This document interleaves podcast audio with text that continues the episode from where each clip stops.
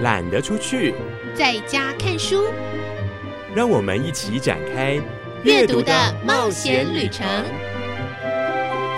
齐轩主持。各位亲爱的朋友，我是齐轩，相信你一定跟我一样有感觉，天气越来越热。不过台东也越来越热闹，特别是热气球正式上场。今年有一颗球特别的吸睛，就是妈祖球。大家都说，有了妈祖球以后，只要在热气球期间，它一升空，我们都不用再钻轿底了，因为人人都在他的庇佑之下。我觉得这个说法真的非常的贴切，也非常的可爱。希望在妈祖的庇佑下。大家可以过一个非常热闹、平安的夏天，同时也可以好好的看上几本值得阅读的书，也参加我们即将为您介绍在暑假陆续登场的译文活动。各位亲爱的朋友，我是齐轩，欢迎来到懒得出去。在家看书的选书单元，今天的选书第一本要为您介绍的是原神出版社的《铁道员》，直木奖名作，前田次郎经典新译。不知道你对这一部电影还有没有印象？首先，我们来介绍这一位相当特殊的作家。一九五一年生于东京，一九九五年以《地下铁》夺得第十六届吉川英治文学新人奖，一九九七年以《铁道员》夺得第一百一十七届直木奖，二零零六年以《请切腹》夺得第一届中央公论文艺奖，以及第十届司马辽太郎奖。好，我就不继续说他夺得了多少奖了，而是特别想要跟各位来数数看，一九五一年生的他，到开始夺奖的一九九五年，已经是四字头的年龄。但是这些年来，他努力创作、著作等身，获奖记录无数。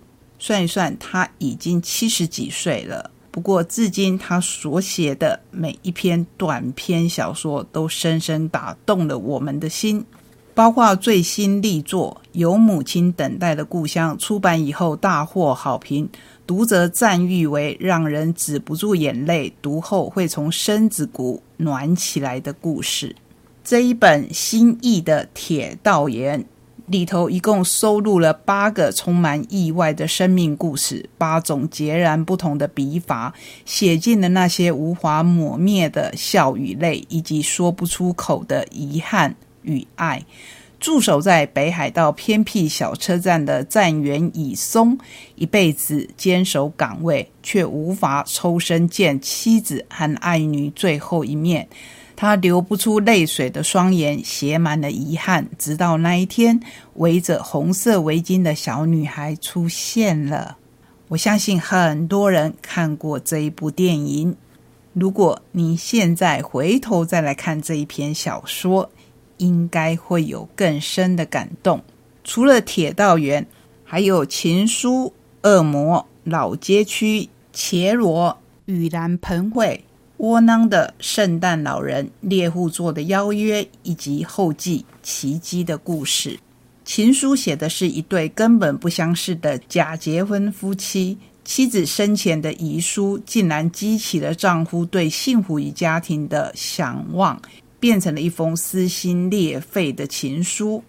儿时被父亲遗弃的工衣，中年面临事业危机，陷入低潮，却偶然在街头看到四十年前抛弃他的父亲，而且竟然完全没有变老。无家可归的千惠子，面对丈夫的外遇和婆家无理的责难，陷入绝境之际，却看见儿时最熟悉的身影。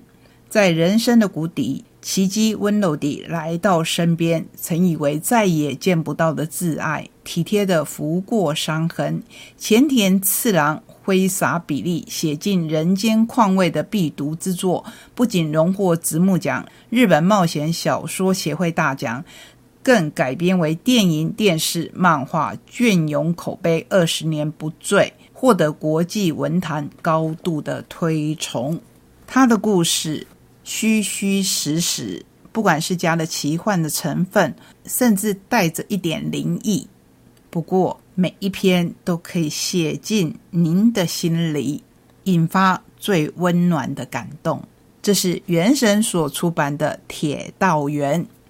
接下来，我们来看时报所出版的《恶眼晨曦》，这个“恶”是鳄鱼的“恶”。张贵兴全新长篇小说，写的是纵横婆罗洲河域的巨鳄张开眼睛，释放出清晨的曙光，承继一家四代一致，延续家族记忆。完成先人承诺，七个生死之交的男儿航向巨鳄徜徉的古老干密河，在蛮荒和枪林弹雨中携手秘密加入游击队的女友，寻找牵动国家和家族命脉的七十二克拉玫瑰红巨钻沙劳越之心。英国全盛时期，帝国扩张到最大版图，统御全球五分之一以上领土和人口。太阳在跨越二十四个时区的疆域，从来没有落下。年轻的伊丽莎白二世加冕后，王冠和加冕珍宝却神秘失踪。马歇尔少校。奉命寻找流落婆罗洲的皇室珍宝，争取独立的沙捞越人民游击队被英军击溃以后，残存的队员为了延续革命火种和反击大英帝国，不择手段窃夺流落婆罗洲的王冠和加冕珍宝。神出鬼没的红发女子和爱抽烟斗的巨人，搜罗全球最巨大的钻石。四股力量和人马齐集世界第三大岛，开启一场争夺钻石和珍宝的浪漫战役。这一本小说相当厚，可是读起来真的会让你忘了时间的流逝。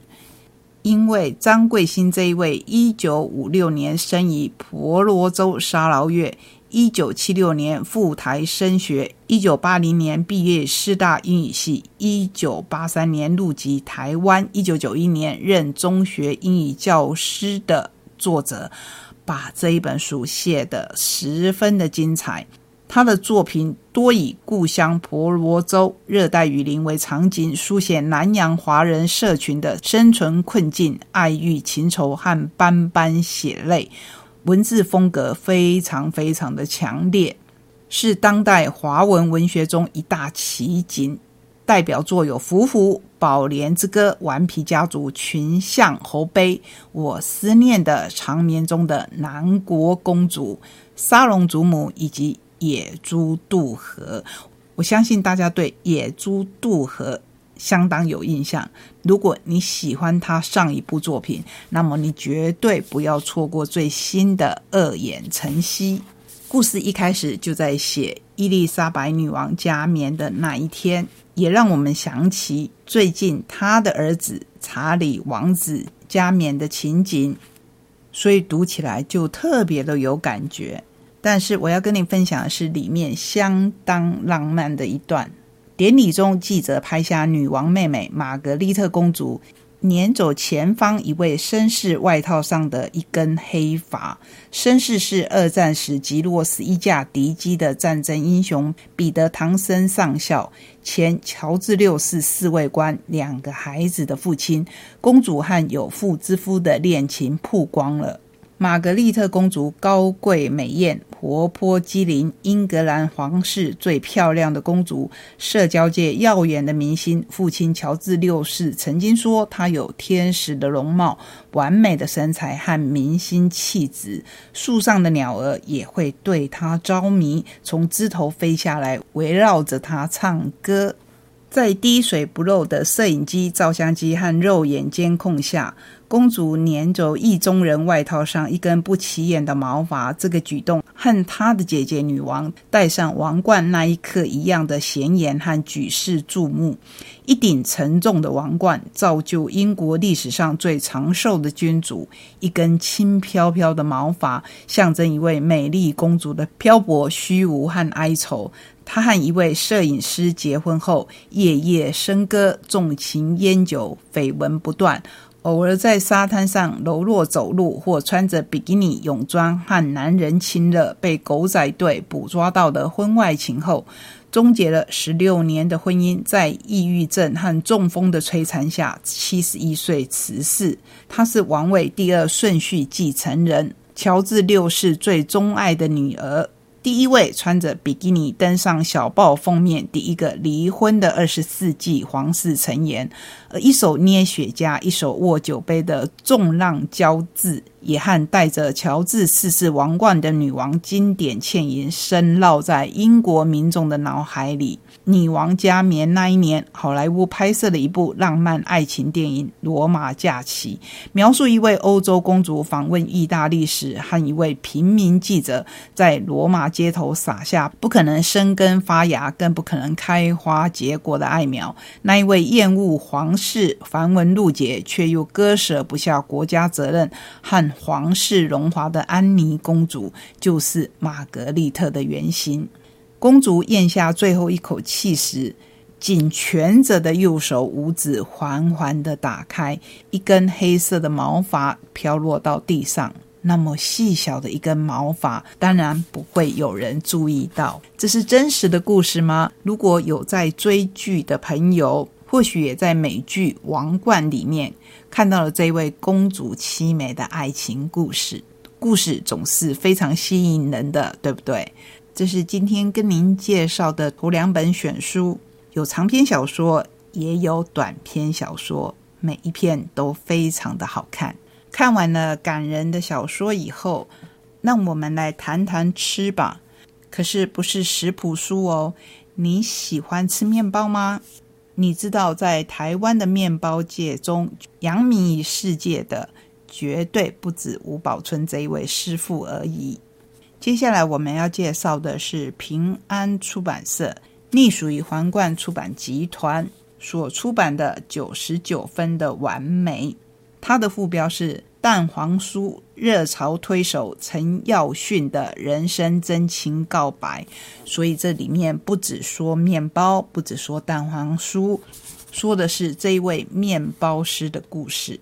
陈耀训，鹿港人，高中休学以后即进入烘焙业学习，累积超过二十年的资历，是二零一七年世界面包大赛的冠军。并且拿下了有机天然酵母面包特别奖。二零一九年创立个人烘焙品牌陈耀训面包铺，获奖后仍然不断的探索面包的各种可能，期许自己对面包手艺精益求精，也同时让面包更贴近于民众的生活。我们同时要介绍采访撰稿的许明志，媒体工作资历超过二十年，现在是作家，文章散见于各大报章杂志，同时也斜杠多个角色，包括行销公关顾问、料理研究、选品品牌经营者，著有《暖食餐桌在我家》《诗京都一百选》《日本彩上银》这本书。说的当然是陈耀迅的故事。十八岁那一年，他误打误撞踏上烘焙这一条路，却让迷途少年从此找到了人生志业。一晃眼，十年过去，他能做出上百种台式面包，却发现竟然还有他不会的面包。为了钻研欧式面包。放弃高薪，从主厨变回学徒，历经整整两年的苦练，才学会制作可颂与法国长棍。你会说，可颂跟法国长棍不是很平常吗？那你一定要来看看这一本书，看看他的故事。厨房外头更是层层的修炼，创业开店，助手落跑，一人苦撑。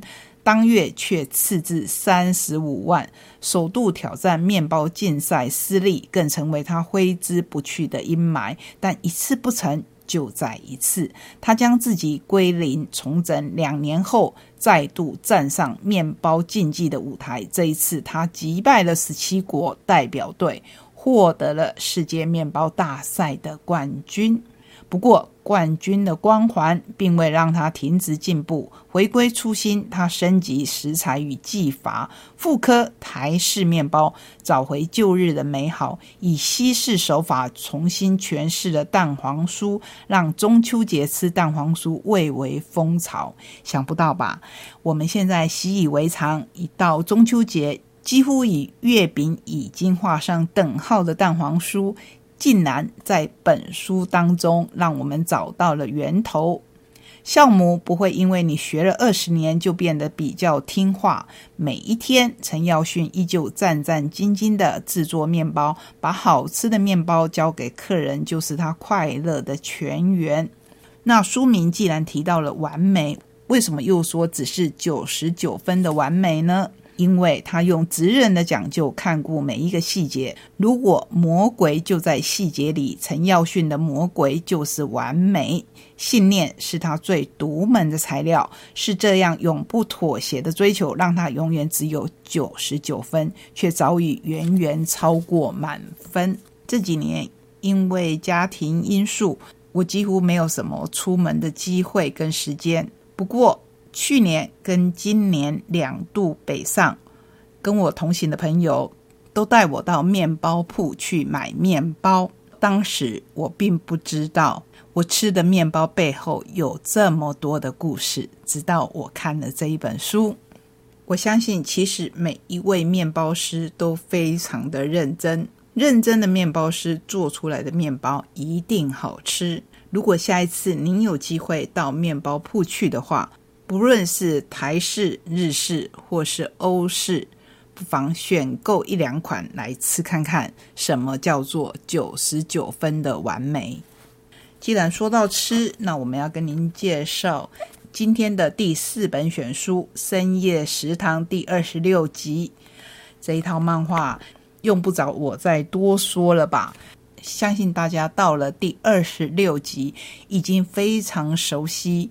安倍夜郎画笔下的这一位神秘的老板，也非常熟悉这一家从十二点开到隔天早上七点的深夜食堂。在最新的第二十六集里面，又有哪些菜单呢？生菜咖喱肉松、猪五花萝卜单人锅、土佐文旦洛梨料理、大蒜炒饭。味淋竹夹鱼干、炸火腿夹乳酪、糖渍黄瓜章鱼、豌豆苗、纳豆搅拌四百次、摩登烧、酸菊面线、梅水晶以及美乃滋虾。因为是深夜食堂，章节都以夜晚的夜来配上数字，比如说第三百五十五页的洛梨料理，就正好搭配上现在。台东洛梨出产的季节，在这里，老板把它做成了虾子洛梨水煮蛋沙拉，还有自尾鱼洛梨沙拉，甚至有客人点洛梨和韩国海苔的凉拌菜。你要不要今天就试试看呢？相信可以为洛梨创造出更多样化的吃法，有好听的故事。有好吃的食物，等一下我们还要跟您介绍精彩的活动。